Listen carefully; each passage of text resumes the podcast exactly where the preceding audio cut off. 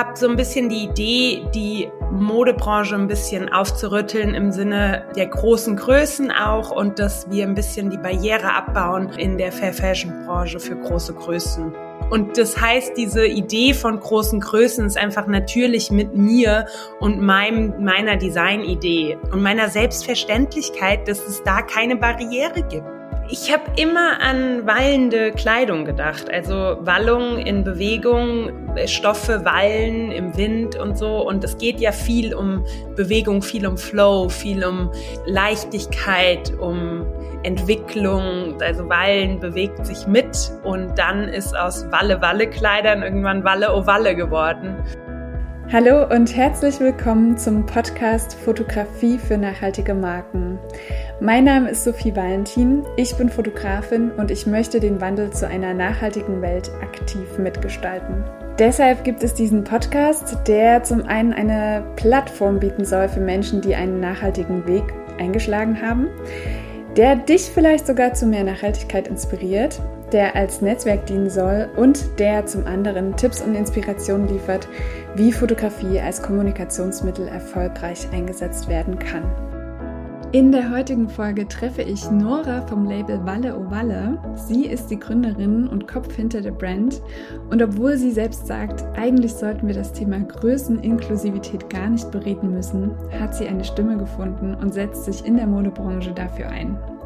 Nora ist mit sehr viel Leidenschaft und Herzblut dabei und ich bin sehr beeindruckt von ihrer Offenheit. Wir reden außerdem über Retusche bei der Bildbearbeitung und was das Ganze mit Hair und Make-up am Set zu tun hat. Und Nora gibt viele schöne Denkanstöße, die du vielleicht auch für dich nutzen kannst. Viel Spaß beim Hören.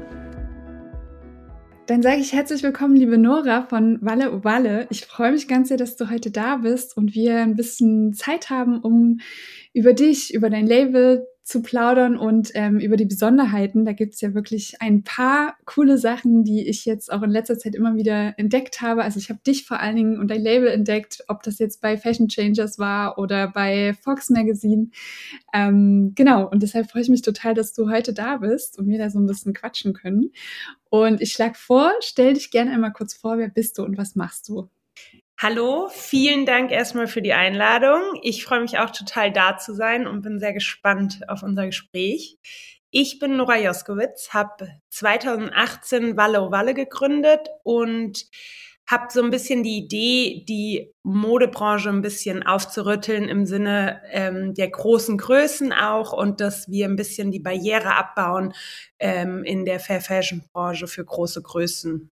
Und ja, und sonst eigentlich würde ich ja gerne das Thema gar nicht besprechen. Also meine Idee davon ist ja schon, dass wir über so einen Quatsch nicht mehr reden müssen, aber wir müssen es halt doch machen. Das heißt, ich sehe mich da als Sprachrohr, weil ich irgendwie, glaube ich, ein ganz gutes Gespür dafür habe, als auch selbst einfach ähm, aus eigener Erfahrung sprechen kann. Ja, du hast das Label 2018 gegründet. Magst du einmal kurz einen Einblick geben, wie es dazu kam? Ja, also ich hatte 2017 einen Burnout und wollte so gar nichts mehr machen beruflich. Und dann bin ich nach Indien gefahren. Also es klingt wie das größte Klischee, ist es wahrscheinlich auch. Deswegen entstehen Klischees, weil sie irgendeine Wahrheit beinhalten. Manchmal vielleicht auch. Äh, vielleicht auch nicht, das muss ich nochmal überdenken. Ähm, aber auf jeden Fall war ich dann in Indien und bin so ganz, ganz langsam wieder in meine Kraft gekommen und habe zurück zur Mode gefunden. Davor habe ich fünf Jahre lang im Bewegtbild gearbeitet und mich ein bisschen von der Mode distanziert, aber dann bin ich zurückgekommen zur Mode und habe mir selbst so einen Umhang gemacht und wurde auf diesen Umhang sehr, sehr oft angesprochen. Und dann kam das eine zum anderen und Walle Walle war dabei zu entstehen, ohne dass ich das wusste in der Sekunde. Ja.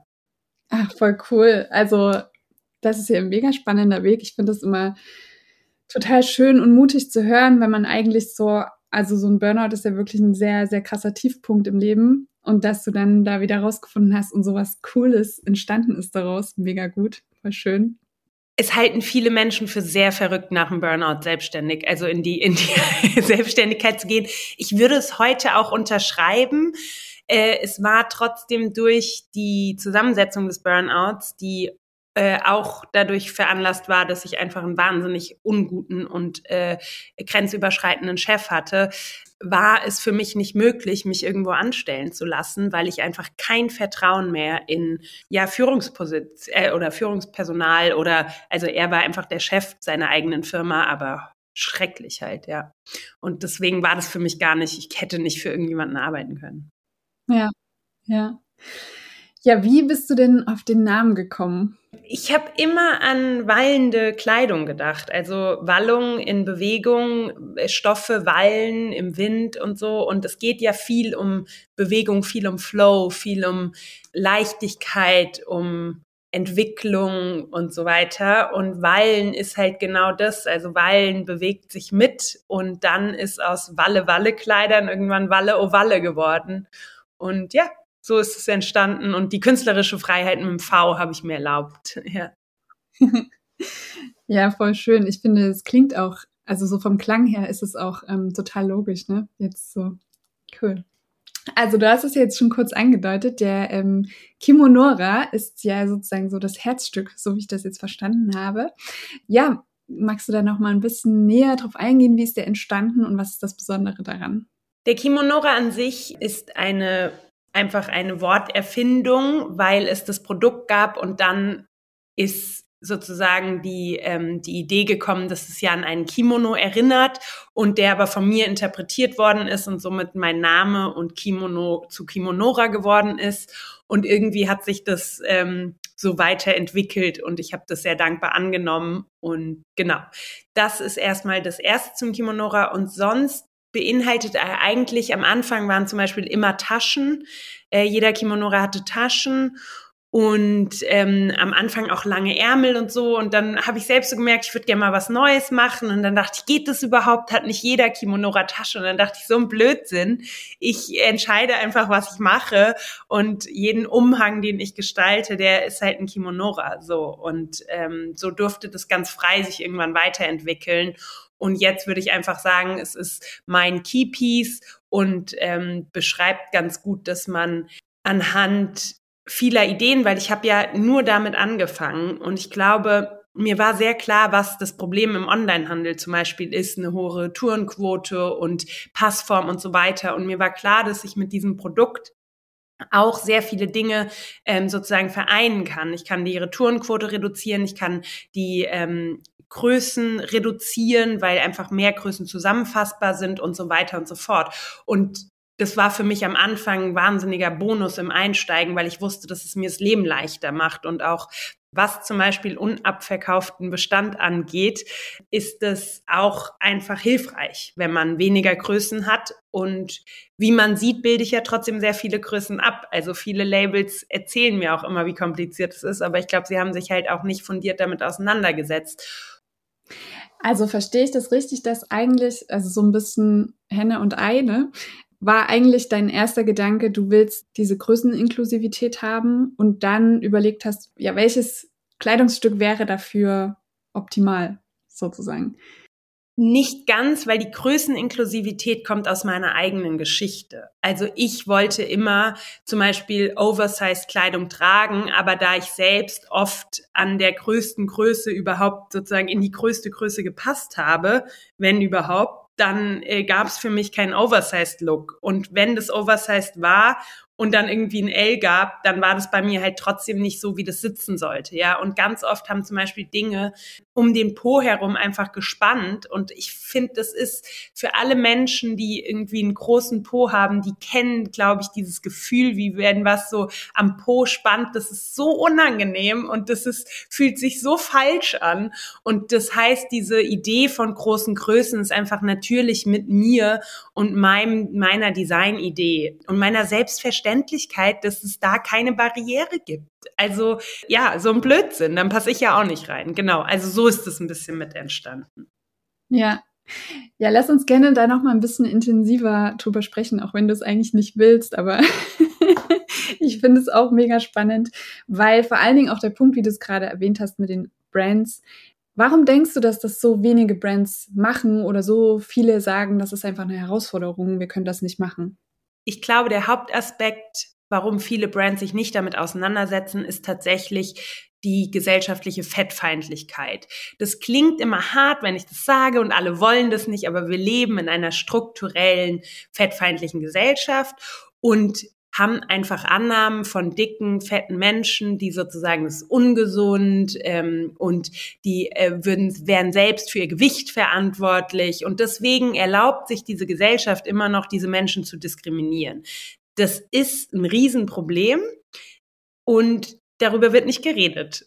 Und das ist, glaube ich, sozusagen der Hauptaspekt, weil wir noch immer den die den Glaubenssatz haben, dass wir diese Menschen, dass die selbst dafür verantwortlich sind. Und damit haben wir das Recht, sie auszuschließen. Und das ist natürlich, also wenn wir uns überlegen, dass das der Sache unterliegt, dann ist klar, warum da oben nichts bei rauskommt. Und das aufzubrechen ist ein langer Weg. Ich glaube, es gibt verschiedene Möglichkeiten und verschiedene Eintrittspunkte.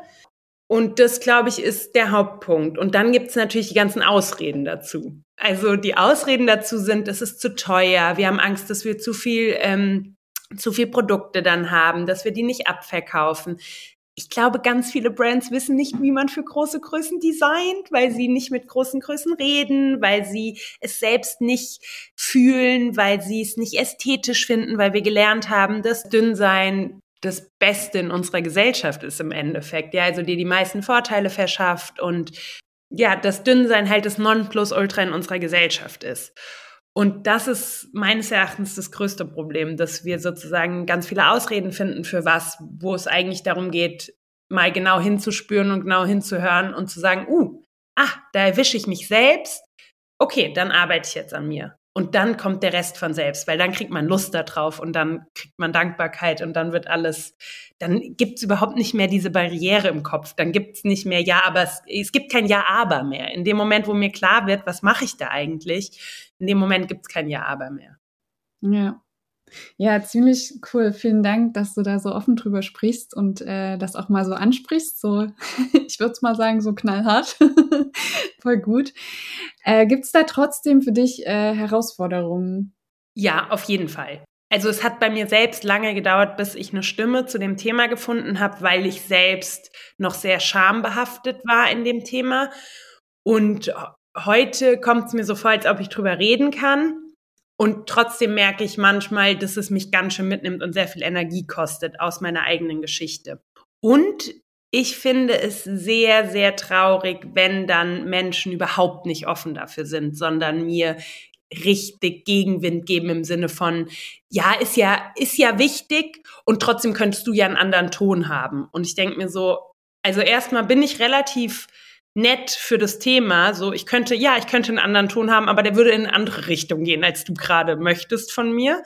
Das passiert nicht so oft. Ich bin da in einer sehr guten Bubble, aber es passiert halt trotzdem manchmal. Und da merke ich, das tut mir dann schon richtig weh. Also da kann ich dann, da merke ich auch so ganz viele Anteile in mir, die da noch irgendwie Zuspruch brauchen und halt doch einfach unter sehr, also sehr viele Jahre drunter gelitten haben und ja, aber ich glaube, dadurch ist es halt auch authentisch und dadurch kann ich die Sprache wirklich sprechen und dadurch bin ich sensibilisiert für diese Gruppe und kann aufsprechen und so. Also es gibt immer wenn man sich selbst als betroffene Person einem Thema widmet, dann hat es immer zwei Seiten oder alle Themen haben zwei Seiten, aber genau da ist sozusagen auf der einen Seite ist sehr viel Ehrlichkeit und sind Berührungspunkte und auf der anderen Seite sind halt eben trotzdem Schmerzpunkte. Und wenn da Menschen sehr ungut mit dir umgehen, weil sie keine Ahnung haben, wovon du redest, dann ist es halt einfach doof. Ja, Absolut. Aber deswegen ist es ja auch gut, dass es Menschen wie dich gibt, die da sagen, ich habe jetzt eine Entscheidung getroffen, ich möchte gerne eine Stimme haben und ich möchte rausgehen. Finde ich mega, mega cool. Ich kann es so ein bisschen nachvollziehen zum Thema auch Nachhaltigkeit, weil ich das Gefühl habe, dass Menschen, die sich das sozusagen auferlegen oder ja, wie ich jetzt zum Beispiel sage, ich bin Fotograf für nachhaltige Marken, dass da immer ganz besonders hingeguckt wird, was ich mache und dass dann immer so also diese Zeigefinger-Mentalität, ne? Das finde ich immer sehr, sehr schade, weil ich, ich, also ich bin davon überzeugt, es ist super wichtig, einfach miteinander zu sprechen. Vor allem auch die Meinung des anderen oder der anderen zu akzeptieren. Und natürlich kann man eine andere Meinung haben, aber man kann Respekt haben und man kann halt offen für das Thema einfach sein und sich vielleicht weiterbilden, so, ne? Aber ja, da können wir nur versuchen, weiter aktiv zu bleiben und zu kommunizieren. Ich glaube, eine Sache, die ich mir einfach so wünsche, ist, dass wenn ich ein Thema noch nicht verstanden habe oder da nicht bin, halt nicht mit einer Haltung reinzugehen, aber ich habe doch schon das, das und das gemacht, deswegen ist das Thema nicht so wichtig, weil also viele gerade in der nachhaltigen Bubble sind so, aber ich mache doch schon so viel. Und dann denke ich mir so, ja, und trotzdem ist doch jetzt eventuell der Moment, wo du damit in Berührung kommst, Offenheit zu beweisen und nicht in Konfrontation zu gehen. Und so viele Brands oder auch andere, ich hatte auch neulich einen Disput, würde ich sogar sagen, darüber ähm, mit jemandem und ich habe keinerlei Verständnis von dieser Person bekommen, obwohl ich sehr, sehr differenziert nochmal dazu mich geäußert habe. Aber da, ich bin da auf so viel Blockade gestoßen und so viel Gegenwehr. Und dann denke ich mir, naja, was ist es denn wirklich? Ist diese Person daran interessiert zu wachsen und offen zu sein oder ist diese Person an dem Schutz ihrer gegenwärtigen Situationen sozusagen ist die da nicht. Und dann muss ich aushalten, dass diese Person da nicht ist. Und das ist okay, aber es ist halt auch traurig, weil mein Ansatz ist, ich versuche offen zu sein. Und wenn mir jemand sagt, guck mal, da kannst du wachsen und ich gebe dir die Hand, dann bin ich die Letzte, die sagt, nee, also ich und erstmal so abwehrt, sondern dann sage ich, vielleicht sage ich, ich bin da noch nicht, ich brauche dafür noch einen Moment. Das ist ja auch okay. Also es geht ja gar nicht drum, dass alle immer sofort da sein müssen. Es geht nur um die Herangehensweise. Gehen wir in die Gegenwehr oder machen wir auf und sagen, ah, krass, da habe ich noch nicht drüber nachgedacht. So. Oder das, da brauche ich eine Minute oder zwei Tage oder drei Wochen oder zehn Artikel bei den Fashion Changers. Also es ist ja nicht so, dass es nicht zugänglich wäre, das Thema. Das ist, glaube ich, das, was mich teilweise echt traurig macht. Ich mir so denke, ihr könntet, wenn ihr euch hinsetzen würdet, einfach sehr viel darüber lernen. Ja, sehr schön. ja, lass uns gerne nochmal äh, über dich sprechen als Gründerin. Du bist ja auch sozusagen der Kopf hinter der Brand und schreibst es auch auf deiner Webseite, dass du eigentlich so vieles selbst übernimmst. Ähm, da interessiert mich natürlich sehr, wie du dich organisierst und ich weiß nicht, ob man das so sagen kann als Selbstständiger, aber wie dein Alltag so aussieht. Das ist eine gute Frage. Ähm, also, ja, da bin ich, glaube ich, tatsächlich überfordert mit der Antwort ein bisschen, weil ich keine gute Routine habe. Und das ist auch was, was mich nicht so glücklich macht.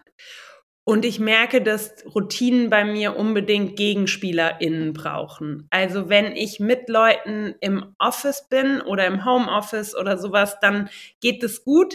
Aber wenn ich so alleine das mache, dann hangel ich mich eher so von Terminen zu Terminen und arbeite dazwischen und erlaube mir dann auch irgendwie mir, wenn ich an dem Tag die Sonne scheint, irgendwie dann da rauszugehen, wenn die Sonne scheint und arbeite später oder sowas. Also es ist schon sehr mobil und sehr unsortiert oft. Das gebe ich zu. Das kriegt man, glaube ich, auch mit, wenn man mir auf Instagram folgt. das Chaos hinter der Brand. Also ich mache halt schon wirklich sehr, sehr viel. Also ich mache ja alles im Prinzip alleine. Und dadurch sieht der Alltag so aus, dass mir immer wieder irgendwas einfällt, was ich eh noch machen muss. Und dann mache ich das halt. ja, aber ich habe einen ähm, physischen Kalender, der trägt mich durch mein Leben. Ich könnte digital nicht arbeiten. Ich brauche den, da kommen To-Dos rein, da kommen die Termine rein und den brauche ich. Da werden auch jede Woche wird von einem, einer Woche in die nächste Woche werden die To-Dos geschrieben, wenn sie nicht abgearbeitet worden sind. ja. Ach cool, ja, ich finde das Thema Routine auch echt spannend, weil ich mich das auch immer wieder frage, wie viel Routine braucht's? Vor allem, wenn man ja sozusagen diese Freiheit hat, als Selbstständiger, Selbstständiger irgendwie gefühlt alles so gestalten zu können, wie man will. Aber ich merke auch, ich bin da auch immer so ein bisschen so, ich habe Wochen, da bin ich sehr routiniert und da läuft das voll gut. Und dann habe ich aber auch wieder Bock auf dieses kreative Chaos in mir, was ja auch in mir herrscht und ich dann manchmal so denke, boah, nee, jetzt die Woche mache ich mal einfach alles anders als normalerweise. Und das ist irgendwie voll schön. Das ähm, ist einfach spannend so zu hören. Manche sind ja so fest davon überzeugt und sagen so, ja, du brauchst Routine unbedingt, ist ganz, ganz wichtig. Und aber dann dieses Ausbrechen ist halt auch total schön irgendwie. Ja, kenne ich. Finde ich auch gut, dass du das sagst. Es beruhigt mich. Ja. Ähm, ja, lass uns sehr, sehr gerne noch über Fotografie sprechen. Vielleicht kannst du das ähm, beschreiben, welche Vision du mit deiner Bildsprache verfolgst. Meine Vision mit der Bildsprache ist meistens ein Gefühl. Also ich will meistens, dass sozusagen die Person, die das Bild sieht, versteht, woher meine Idee kam oder woher mein Gefühl kam oder das, eigentlich möchte ich, dass mein Gefühl transportiert wird, das ich dabei hatte, als ich diese Mode gemacht habe und als ich den Look kreiert habe, weil ich, bei mir ist Mode ein Ausdruck meiner Ästhetik. Also ich habe eine ganz klare, das war mir zum Beispiel jahrelang nicht klar, dass ich ganz klar weiß, was ich gut finde und was nicht. Es gibt ja Menschen, die ziehen sich an und sind so, hm, ist es gut, ist es nicht und so. Wenn ich einen Look sehe, weiß ich, ob ich den gut finde, was ich daran ändern würde, wie ich den optimieren könnte, ob ich den ganz schrecklich finde, ob ich weiß, dass ich den im Jahr erst gut finde. Also ich habe eine ganz klare Idee zur Ästhetik. Und das ist, glaube ich, was, was ich dann auf den Bildern, ich krieg so wie so Geistesblitze, wie so Funken und dann bin ich so, ah, okay, das will ich machen. Und ob das dann so wird und wie das im Endeffekt aussieht, und das ist ja auch immer ein bisschen eine Budgetfrage, ja. Also ähm, natürlich könnte ich irgendwie noch krassere Fotoshoots machen, wenn ich einfach ein anderes Budget hätte. Habe ich nicht, lebe ich mit, ja. Dafür ist der Druck auch ein anderer. Und das heißt, es ist eigentlich immer eine Weitergabe von meinem Gefühl würde ich sagen. Ja, und wir haben ja vorhin im Vorgespräch schon mal kurz drüber gesprochen zum Thema Retusche. Fand ich auch total schön, wie du das siehst. Vielleicht magst du das nochmal. also ich mag keine Retusche und ich finde das im Arbeitsprozess auch eine Einstellungssache. Also für mich gibt es nicht irgendwie eine Retusche im Gesicht schon mal gar nicht. Es gibt auf keinen Fall Body-Retusche. Ich meine, da braucht man, glaube ich, bei mir nicht drüber reden, aber vielleicht sollte ich das auch noch mal laut sagen, damit man gehört hat, dass es viele viele Magazine gibt, die einfach Körper bearbeiten und Haut bearbeiten. Wie viel Haut wird in unserer Welt bearbeitet? Wie viel Zellulite wird bearbeitet? Reines Hautbild wird bearbeitet? Flecken werden bearbeitet? Also es ist ja wirklich der Wahnsinn. Und das gibt's bei mir alles nicht. Schon alleine, weil ich es ja auf den Fotos haben will. Also natürlich ist ein cooles Make-up und Herren-Make-up was wert. Und trotzdem will ich, wenn irgendwas noch sich sozusagen zeigt, natürliches, dann will ich das da haben. Und das heißt, Retusche fällt bei mir komplett flach. Ja, und ich finde, ähm, das ist gut, ein guter Punkt, den du ansprichst mit dem Hair und Make-up, weil ich finde auch, das gehört ja irgendwie auch zum Ausdruck, ne? Also so dieses mache ich zum Beispiel super gern, dass ich einfach so früh denke, oh, ich habe heute richtig Bock auf einen roten Lippenstift. So, also es gehört bei mir so ein bisschen mit zu meinem, meiner Form vom, von dem Ausdruck, ne? Und äh, von daher finde ich das irgendwie auch cool, wenn man das im Fotoshooting einsetzt, weil man ja so zeigen kann, hey, so kannst du den Look stylen, zum Beispiel. Das ist ja irgendwie einfach nur ein Vorschlag oder eine Inspiration. Absolut. Absolut. Und außerdem ist das ja auch authentisch. Schmink mich ja eventuell auch und trage einen Lippenstift dazu. Und das wäre ja dann auf dem Foto und in Real Life genau gleich. Es geht ja nur darum, dass ich eingreife und was mache, was nicht mehr abzubilden ist. Also in dem Moment, wo ich halt eine Illusion schaffe, die nicht der Realität entspricht, das ist das Trügerische und meines Erachtens das Falsche. Ja. Ja. Ja, das ist, ähm, also Thema Realität und Fotografie ist eh so eine spannende Frage. Da durfte ich mich auch im Studium sehr lange mit beschäftigen.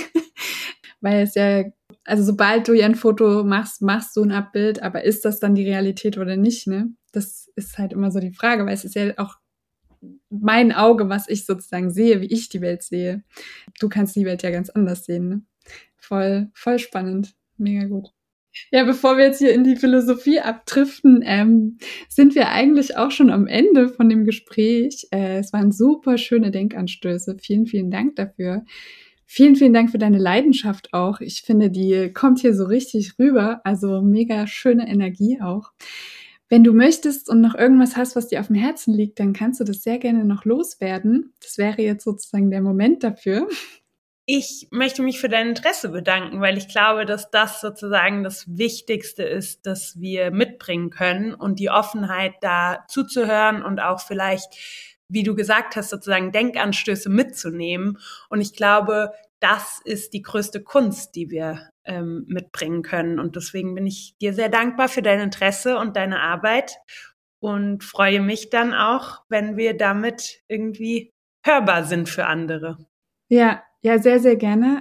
Ja, und damit würde ich sagen, dir natürlich alles, alles Gute. Ähm, ich freue mich auf den weiteren Weg. Ich freue mich, wenn du immer mal wieder aufblitzt und ich dich entdecke. Wir haben uns ja jetzt auch schon bei den Fashion Changes getroffen beim Netzwerkmeeting und von daher, danke, liebe Nora. Wenn dir die Folge gefallen hat und du das gut findest, was du hörst, dann freue ich mich natürlich sehr, wenn du den Podcast teilst auf Instagram, bei LinkedIn oder einfach mit deinen Lieblingsmenschen. Das hilft vor allem den Menschen weiter, die sich für eine bessere Zukunft einsetzen, um so mehr Sichtbarkeit zu erhalten. Und es verbindet und schafft ein Netzwerk, das meiner Meinung nach einfach sehr essentiell ist. Außerdem freue ich mich immer sehr über Feedback und lade dich deshalb ein, jederzeit deine Gedanken, Erkenntnisse und Inspiration mit mir zu teilen. Schreib mir dazu am besten gern einfach eine Nachricht auf Instagram oder per Mail. Wir hören uns nächste Woche wieder, wenn du möchtest und bis dahin eine gute Zeit.